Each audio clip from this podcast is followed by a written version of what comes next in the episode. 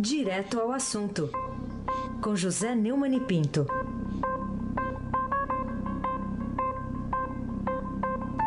Oi, Neumani, bom dia. Bom dia, Raíssen Mabac. Bom dia, Camila Tulinski. Bom dia. Bom dia, Almirante Nelson. Oi. Bom dia, Moacir Biasi. Bom dia, Emanuel Bonfim. Bom dia, ouvinte da Rádio Eldorado 107.3 FM Raíssen Abac, nosso âncora. Vamos embora, vamos lá, vamos nessa aqui. Olha, a reportagem aqui de capa do Estadão, procurador Ivan Marques, do Ministério Público Federal, em Brasília, afirmou que o empresário Joesley Batista e executivos do grupo JF esconderam em suas delações premiadas crimes praticados no BNDES, Banco Nacional de Desenvolvimento Econômico e Social.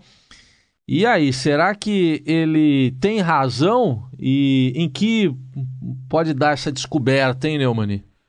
Rapaz, o cara obteve uma imunidade penal que o livrou de dois mil anos de pena, segundo Marcelo Godoy na matéria do Estadão, né?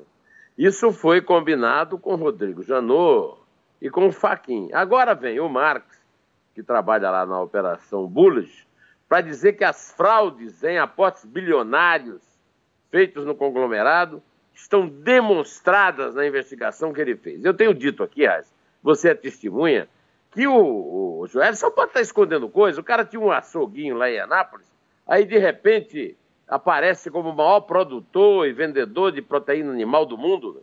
Segundo o Marx, é, a Bullish, essa operação que ele trabalha, apontou mais de um bilhão de reais de problemas encontrados. Segundo ele, os executivos vão lá, fazem uma delação, conseguem imunidade e agora não querem responder à investigação.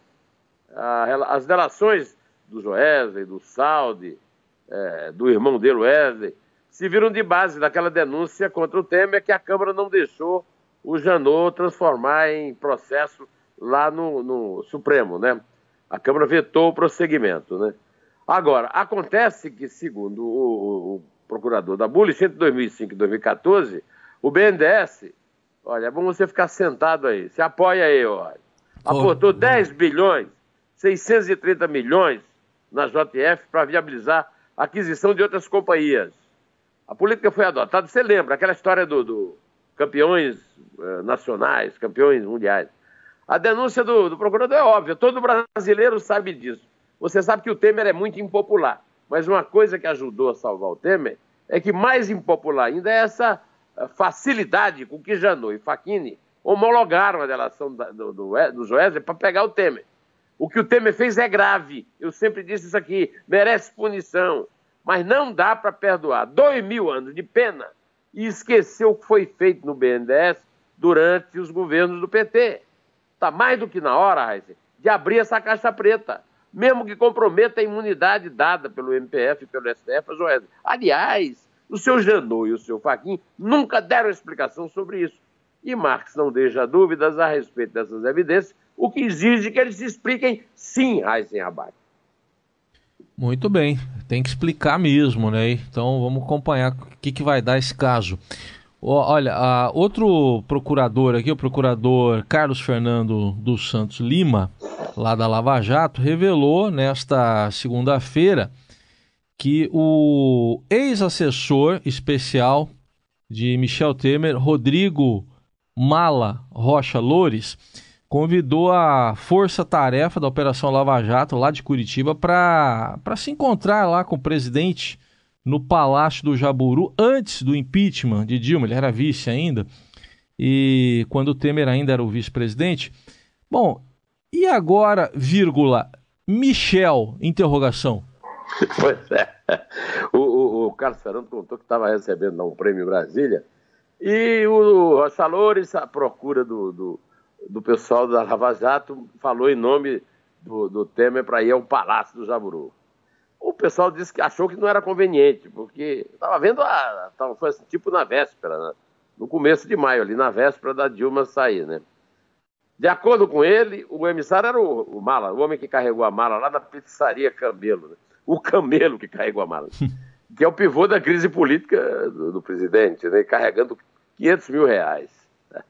A revelação não altera muito a situação do Temer perante a justiça.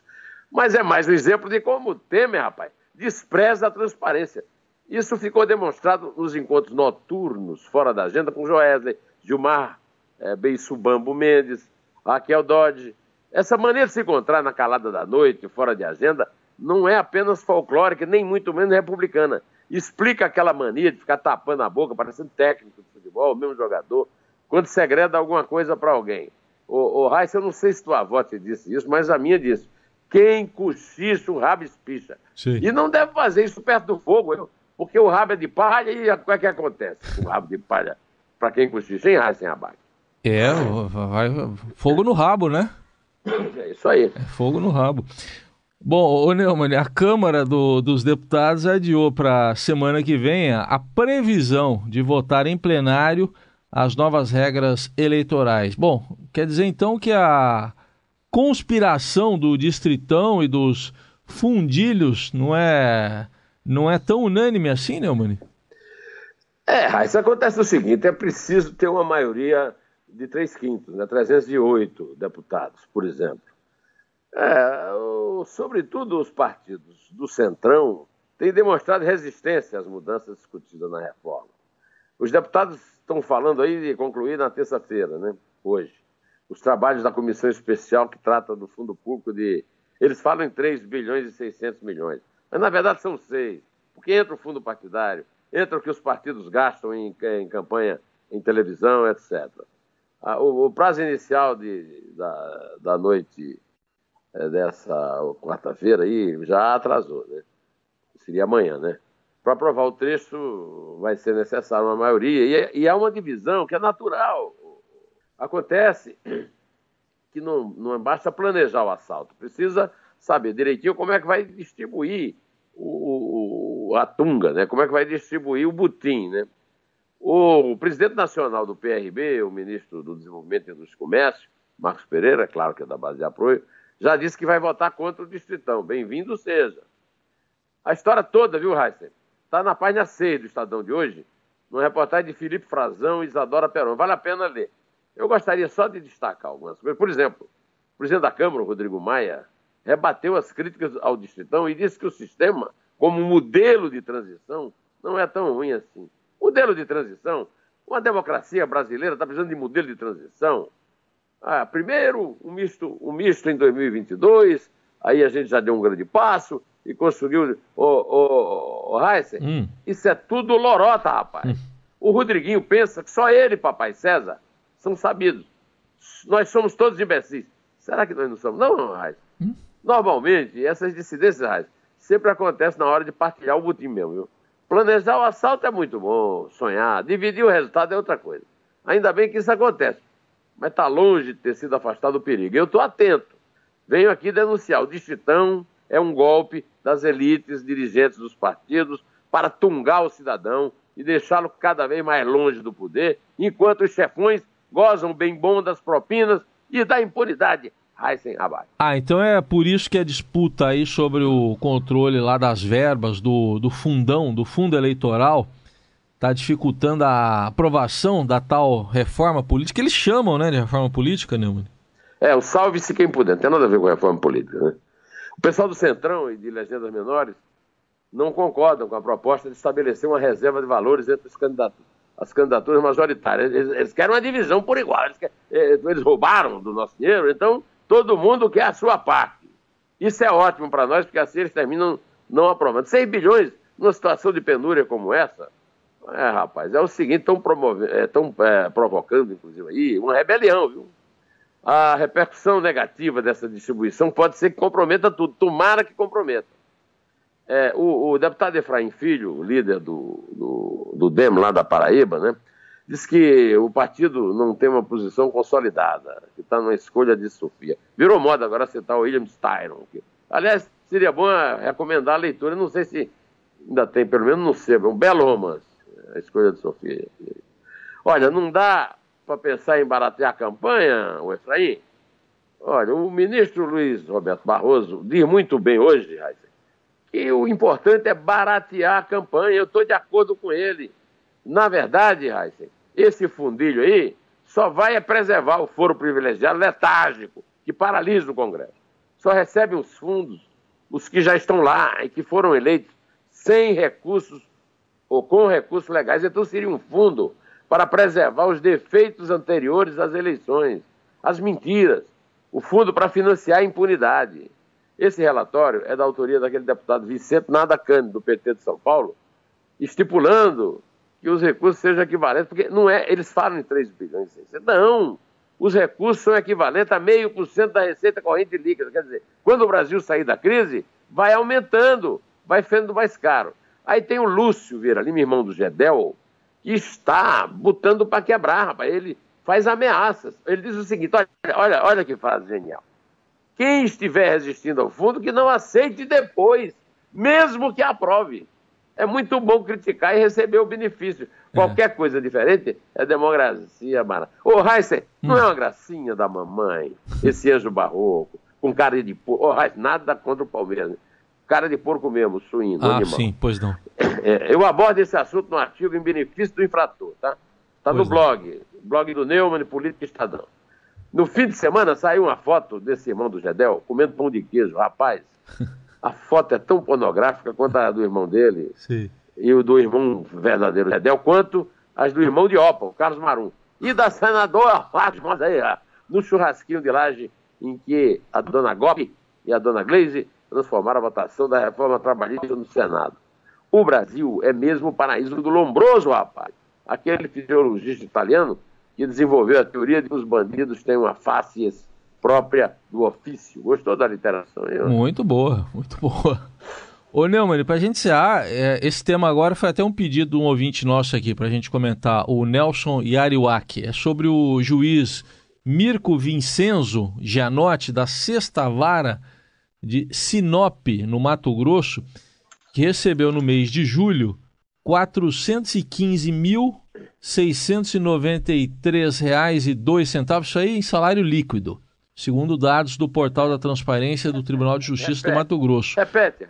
Vou repetir aqui o valor, depois vou dar o bruto aqui. O líquido, R$ 415.693,02 no mês de julho. Agora, o valor bruto pago foi de R$ 503.928,79. Como é que pode isso? Rapaz, é, isso, ainda bem que você perguntou, que você consegue ler esse número. Eu não consigo. É. Eu não consigo ler esse número, não, rapaz. Eu fiz um esforço aqui. mil. Hein? Eu fiz um esforço para ler aqui. Ah, tá Muita concentração. 503.928,79.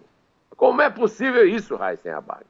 A notícia foi dada na coluna do Estadão, né, no, no, no, blog, né, no site. O rendimento inclui uma remuneração de 300 mil, 200 reais e 27 centavos. Uma indenização de R$ 137.522,61, mais R$ 40.342,96 de vantagens eventuais. Anotou aí, Nelson? Nelson, não é Nelson Volte, não, Nelson, nosso ouvinte. 25.779 de gratificações. Rapaz, isso é que é uma gorjeta pesada, né? É. A assessoria de imprensa do Tribunal de, de, do, do, Ministério do Trabalho, do Tribunal de, a Justiça Trabalhista, essa excrescência, essa jabuticaba do Brasil, informou que não trata de erro, não. Divulgou uma nota para explicar o salário do juiz em julho. Segundo a assessoria, o pagamento foi autorizado pelo Conselho Nacional de Justiça. Raiz, eu faço questão de ler a nota. Rapaz, é um primor em atenção à solicitação deste veículo de comunicação, informamos que, considerando a decisão proferida pelo Conselho Nacional de Justiça no pedido de providência número, aí vem número, viu? É 0, 00, 58, 55, 96, 2014, 2, 00, 00000, no mês de julho de 2017, no pedido de providências 18 barra 2009, Prof. Atenas 213.568. O cara botou um monte de número, que é para você perder a contagem aí, para a gente contar para o Nelson a safadeza disso. Em que é requerente? A Associação dos Magistrados de Mato Grosso. Tinha que ser fechada.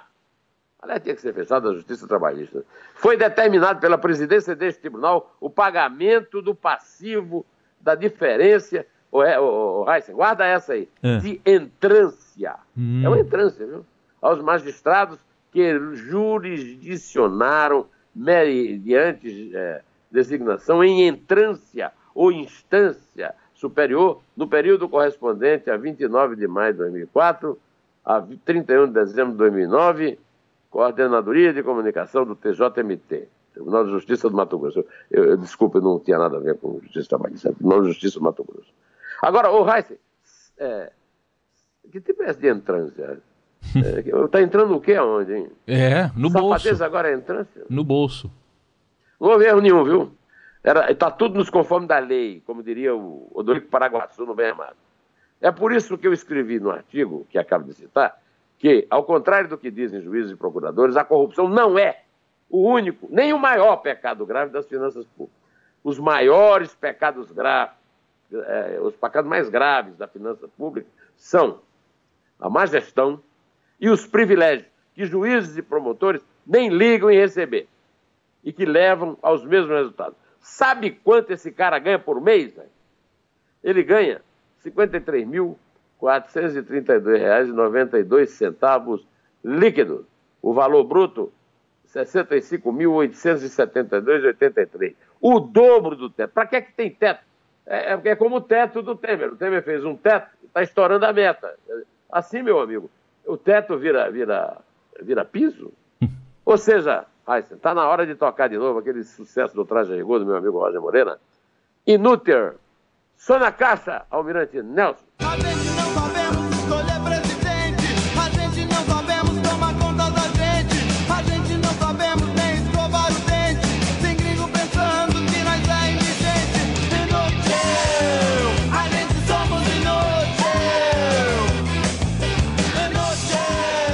Mas a gente sabemos pagar a juiz e a procurador, é ou não é, A gente, a gente sabemos. E, e, a gente sabemos também contar de três para trás. Então a gente contaremos agora? A, a gente contaremos agora de três para trás. Então vamos lá. É três. É dois. É um. Em